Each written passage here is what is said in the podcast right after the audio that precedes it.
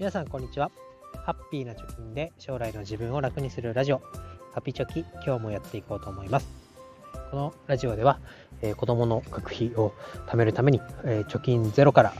1000万円を貯めるということを目標に日々、えー、発信をしております、えどんなことをやってるかとかいくら貯まってんのと気になる方がいましたら、えブログの URL をプロフィール欄に貼っておりますのでぜひ覗きに来てください。ということで今日のテーマはなぜお前はビットフライヤーを使っているのか？ということについて話してみたいと思います。で、えー、まあ、説明をね分かりやすくするために、まあ、二大巨頭といいますか コインチェックとの比較でやっていきたいと思います。で、えー、今日取り上げるポイントは2つです。えー何かというと操作性というとことと積み立て機能の2つです。でえー、操作性について、まあ、ビットフライヤーの方が優れてるなと思うところはおそらくですね講座を開設して実際にこうアプリの画面をいじってみてもらえればわかると思うんですけど、ビットフライヤーの方が、まあ、圧倒的にこう見た目で直感的に操作ができる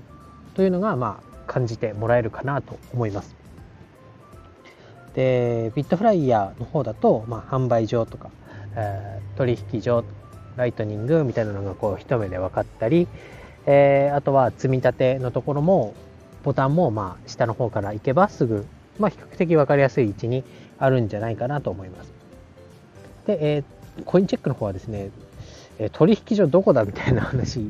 あるのかないのかなんかあるとかないとかあるって聞いたこともありますけどどこか私まだ発見できてないっていうところがあったり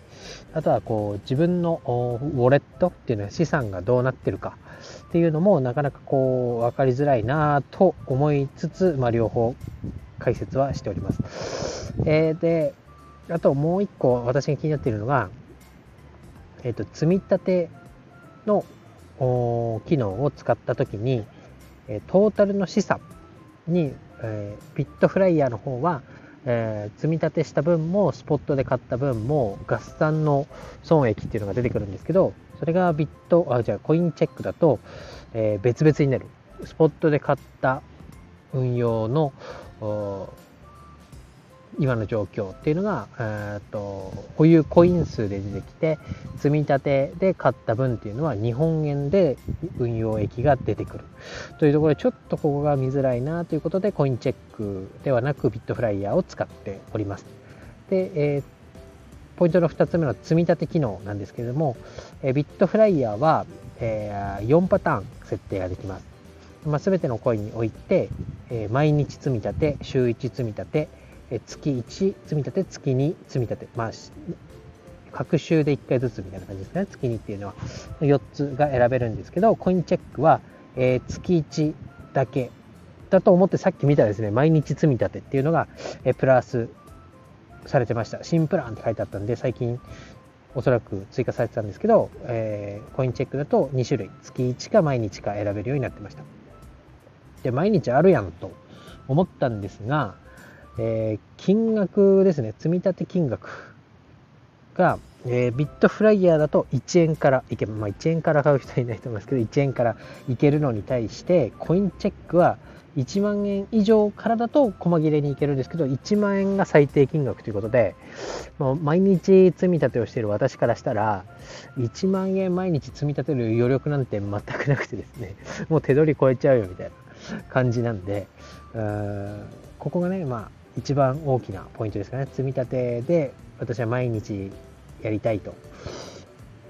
価格が上がろうが下がろうが、もう毎日積み立てをしてて、毎日買ってるんだから、もうそんなことでくよくよすんなという気持ちで毎日積み立てをやってますから、そこで1万円以上しかできないコインチェックでやると、まあ、破綻してしまいますということになってしまいます。で、まあ、ついでにあとはね、入金方法、日本円を仮想通貨口座に入金をして、えー、ビットコインなりイーサリアムを買うわけですけど、この入金方法についても見てみようという、ちょっと、まあ別に言わなくてもいいかなと思ったんですけど、やってみると、えっ、ー、と、スミシン SB SBI ネット銀行という口座を持ってる方であれば、ビットコイン、コインチェックだろうが、ビットフライヤーだろうが、無料で、え送金できます。で、これが持ってないよという場合は、えーコンビニ入金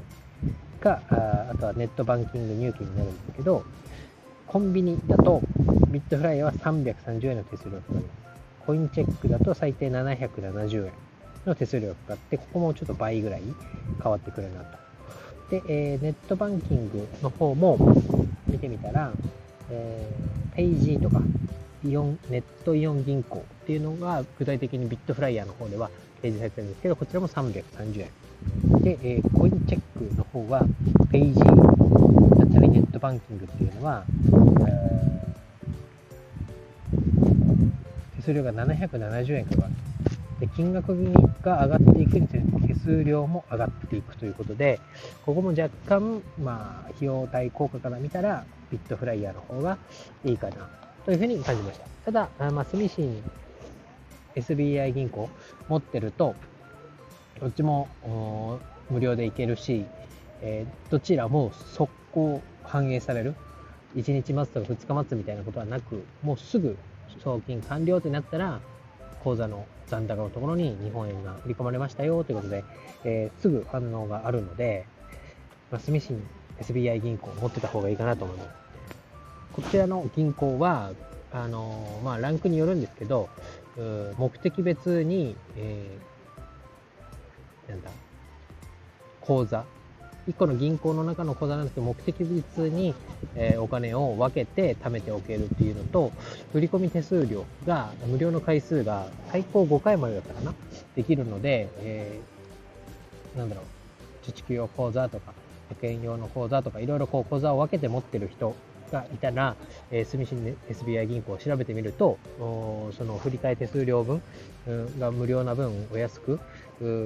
なるというか、無駄な経費を払わなくても